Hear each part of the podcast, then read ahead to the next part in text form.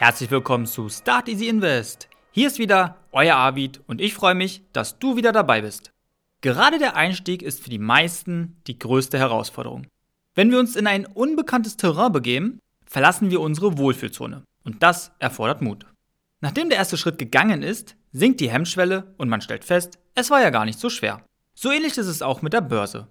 Die erste Investition ist schwer. Emotionen, Nervosität und viel zu viele Fragen. Deshalb bekommst du von mir heute 10 Tipps für deinen Einstieg. Ich wünsche viel Spaß beim Zuhören. Der erste Tipp lautet, informiere dich über die Gebühren. Das Tor zur Finanzwelt stellt dein Wertpapierdepot dar. Es ist dein digitales Portemonnaie für deine Aktien, ETFs, Rohstoffe und vielen weiteren Finanzprodukten. Das Wertpapierdepot wird bei einer Bank eröffnet und diese nehmen für den Service unterschiedliche Depot- und Ordergebühren. Unter einer Order ist die Erteilung eines Auftrages zu verstehen. Also bitte, liebe Bank, einmal die Aktie kaufen oder verkaufen. Und dafür wird eine Provision verlangt. Hinzu kommt noch, dass der Börsenplatz, zum Beispiel die Börse in Frankfurt oder in Berlin, ebenfalls Gebühren verlangt. Deshalb vergleiche unbedingt die Gebühren und Angebote zwischen den einzelnen Filialbanken, Direktbanken und Online-Brokern. Je geringer die Gebühren sind, desto besser ist das für deine Rendite. Ein Beispiel aus meiner Anfangszeit. Mein erstes Depot hatte ich bei meiner Bank, welche für einen Auftrag 10 Euro verlangt hat. Bei meinem jetzigen Online-Broker Trade Republic bezahle ich nur einen Euro und bei Scalable Capital 99 Cent.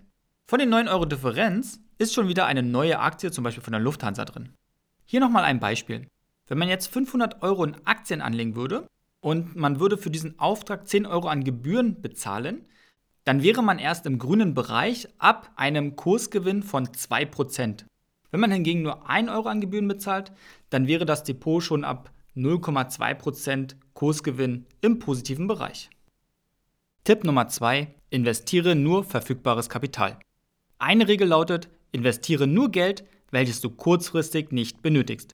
Dabei kann kurzfristig auch 5 Jahre bedeuten. Du solltest das Geld nicht für deinen Lebensunterhalt, das Bezahlen eines Kredites oder anderen Anschaffungen benötigen. Ist das der Fall, sollte dieses Geld nicht an der Börse angelegt werden. Im ungünstigsten Fall musst du dein Wertpapier in einer schlechten Phase verkaufen und verbuchst einen Verlust. Manch einer hat sogar einen Kredit aufgenommen, um an der Börse mit einer größeren Summe zu handeln. Davon kann ich nur abraten. Bedenke bitte, dass du den Kredit mit Zinsen zurückzahlen musst. Weiterhin werden bei dem Verkauf von Aktien Steuern fällig, sofern der Gewinn im Jahr über den Freibetrag hinausgeht.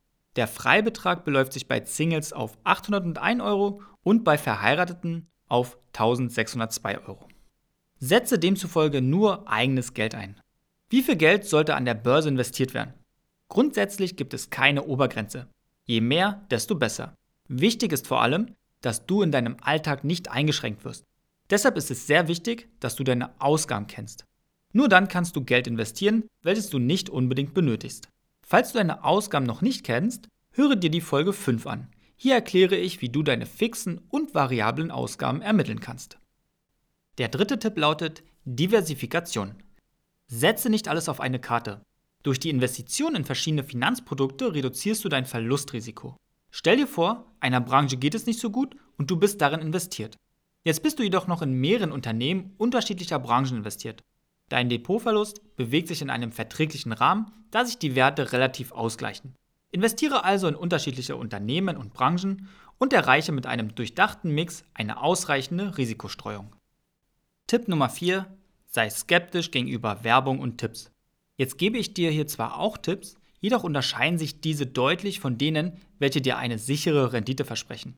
Es gibt sehr viele selbsternannte Expertinnen und Experten bzw. sogenannte Gurus an der Börse, die das nach außen auch so verkaufen.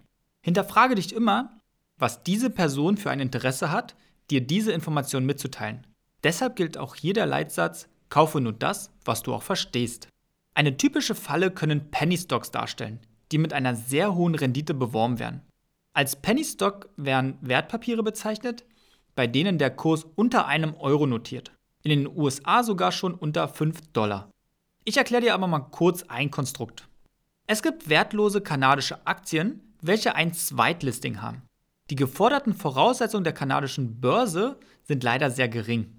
Das Problem ist, dass diese Aktien mit einem Zweitlisting auch in Deutschland gehandelt werden dürfen. Nun lassen diese Leute, in diesem Fall wirklich kriminelle Leute, die Werbemaschine laufen. Über bezahlte E-Mail-Verteilerlisten von Aktienforen oder Finanzseiten erhalten dann sehr viele Leute in ihrem Spam-Ordner eine E-Mail mit dem Versprechen, das ist der neue Trend, 1000% Rendite. Sieht alles super schick und seriös aus. Zusätzlich werden Börsenbriefe geschrieben. Dahinter steckt ein richtiges System. Und dann geht es los. Jeder Kauf endet nach kurzer Zeit mit einem finanziellen Verlust. Es gibt sehr, sehr wenige, die mit pures Glück rechtzeitig verkaufen. Die einzigen, die dabei reich werden, sind die, die das System aufgebaut haben. Das funktioniert leider, weil gerade Neulinge, aber auch erfahrene Börsianer ihre Emotionen nicht im Griff haben und die Gier den Kopf ausschaltet. Und wenn man das System dahinter nicht kennt, fällt man immer und immer wieder darauf rein. Dir wird das jetzt hoffentlich nicht passieren. Tipp Nummer 5. Verstehe, in was du investierst. Zum einen solltest du das Produkt verstehen, also Aktie, Anleihe, ETF, Zertifikat und so weiter. Zum anderen solltest du aber auch verstehen, was das Unternehmen macht, was ist ihr Produkt, welche Branche bedienen sie, was macht die Konkurrenz und kaufst oder nutzt du selber ihre Produkte. Bevor du dein Geld investierst, hilft es auch, das Unternehmen einmal zu googeln. Teilweise reicht schon das Überfliegen der Nachrichten, um herauszufinden, ob das Unternehmen aktuell Schwierigkeiten hat. Schau dir auch die Quartalzahlen an. Zum Beispiel kannst du bei Trade Republic die Umsätze der letzten Jahre einsehen. Sind diese konstant, steigen oder fallen sie? Wenn sie fallen, versuche zu verstehen, warum. Sicherlich haben seit 2020 fast alle durch Corona einen Gewinneinbruch erfahren. Aber grundsätzlich sind das gute Anhaltspunkte. Sei auch vorsichtig, wenn eine Aktie seit einer längeren Zeit nur gestiegen ist. Es kann sein, dass einige Großinvestoren demnächst ihre Gewinne mitnehmen und der Kurs daraufhin erstmal fällt. Somit besteht die Gefahr, dass man erstmal einen Verlust hat. Je nach Ziel, Strategie und Anlagedauer ist das aber auch zu verkraften. Versuche immer das Risiko und die Erträge realistisch gegeneinander abzuschätzen. Was helfen kann, ist das Führen eines Aktientagebuchs. Dokumentiere zum Beispiel, wann und warum wurde gekauft, welcher Verlust wäre für dich zu verkraften, wann und warum hast du verkauft. Lerne aus deinen Fehlern und sei bei deinem festgelegten Ziel diszipliniert. Sei nicht gierig, wenn der Wunschkurs erreicht ist und verkaufe. Freu dich, dass du dein Ziel erreicht hast. Tipp Nummer 6. Geduld. Die Börse ist kein Platz für die Erfüllung von kurzfristigen Wünschen. Du läufst sonst Gefahr, die Aktie in einer ungünstigen Situation verkaufen zu müssen. Mit Geduld und Weitsicht hast du eine bessere Chance, erfolgreich zu sein. Schau dir die Kurse von Unternehmen der letzten Jahre an. Du wirst feststellen, dass diese langfristig gestiegen sind. Kurzfristig gab es immer wieder Korrekturen. Je mehr Zeit du mitbringst, desto besser. Tipp Nummer 7. Stark bleiben, Verluste aussitzen. Die Börse ist immer in Bewegung. Jeden Tag geht es rauf und runter. Kursschwankungen sind ganz normal. Das ist ein gutes Zeichen dafür, dass der Finanzmarkt funktioniert. Angebot und Nachfrage beherrschen den Markt. Sei darauf vorbereitet, dass es zu Schwankungen kommen wird. Verfalle dann nicht in Panik. Es gibt drei Möglichkeiten, wie du bei einem Verlust reagieren kannst. Erstens, du sitzt den Verlust aus und wartest, bis es wieder nach oben geht. Zweitens, du verkaufst, sobald deine Schmerzgrenze erreicht ist. Du kannst Verluste dadurch begrenzen, indem du einen Stop-Loss setzt. Mit einem Stop-Loss legst du fest, ab welchem Kurswert deine Anteile verkauft werden. Ganz automatisch. Die dritte Möglichkeit lautet Shopping Time. Du kannst Korrekturen nutzen, um deine Anteile aufzustocken. Stell dir vor, an dem Unternehmen hängt gerade ein rotes Rabattschild dran. In den meisten Fällen folgt nach jedem Abwärtstrend auch wieder ein neuer Aufwärtstrend. Keine Zeit für Spekulationen lautet Tipp Nummer 8. Eine alte Börsenweisheit besagt, hin und her macht Taschen leer. Beim Kaufen und Verkaufen fallen immer wieder Gebühren an. Von dem Finanzprodukt sollte die Gebühr auch immer wieder eingeholt werden, bevor man in die Gewinnzone rutscht. Wer strukturiert und breit anlegt, muss nicht laufend rein und raus. Tipp Nummer 9. Qualität. Nur weil du langfristig anlegst, solltest du deinem Portfolio hin und wieder deine Aufmerksamkeit schenken. Auch wenn man aktiv das Geschehen an der Börse verfolgt, kann es passieren, dass wenige Aktien im Depot ins Minus rutschen. Überprüfe deshalb in festgelegten Abständen dein Portfolio. Stell dir zum Beispiel die Fragen, passen die Aktien noch zu meinen Anforderungen? Wie hat sich die Aktie seit dem letzten Check entwickelt? Entspricht das Risikoprofil noch zu meiner aktuellen Lebenssituation? Wenn du zu der Erkenntnis gekommen bist, dass die Qualität dich nicht mehr überzeugt, dann könntest du über einen Verkauf nachdenken. Last but not least, Tipp Nummer 10, do it.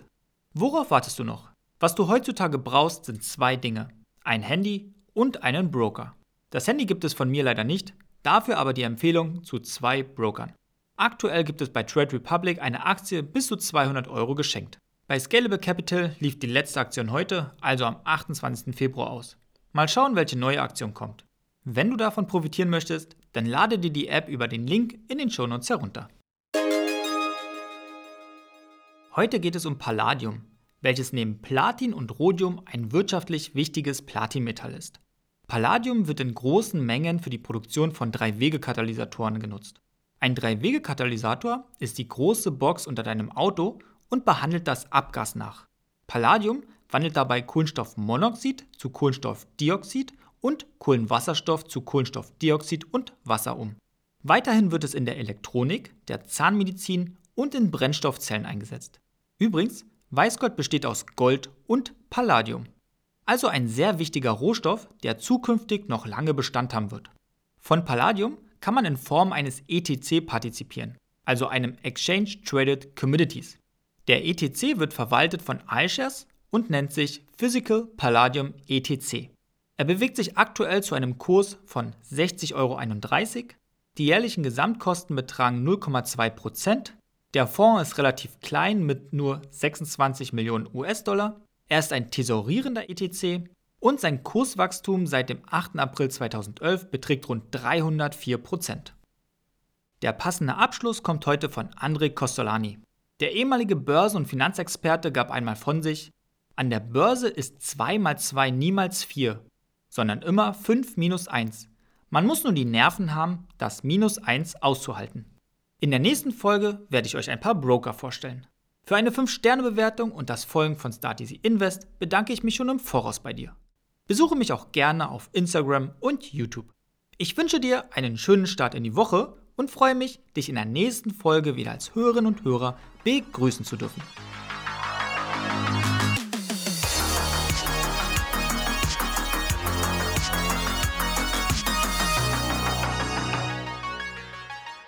Risikohinweis. Die besprochenen Finanzprodukte stellen keine Handlungsempfehlung oder Anlagenberatung dar. Mein Papa und Start Easy Invest haften nicht für entstandene Verluste. Deine Gedanken, dein Geld, deine Entscheidung.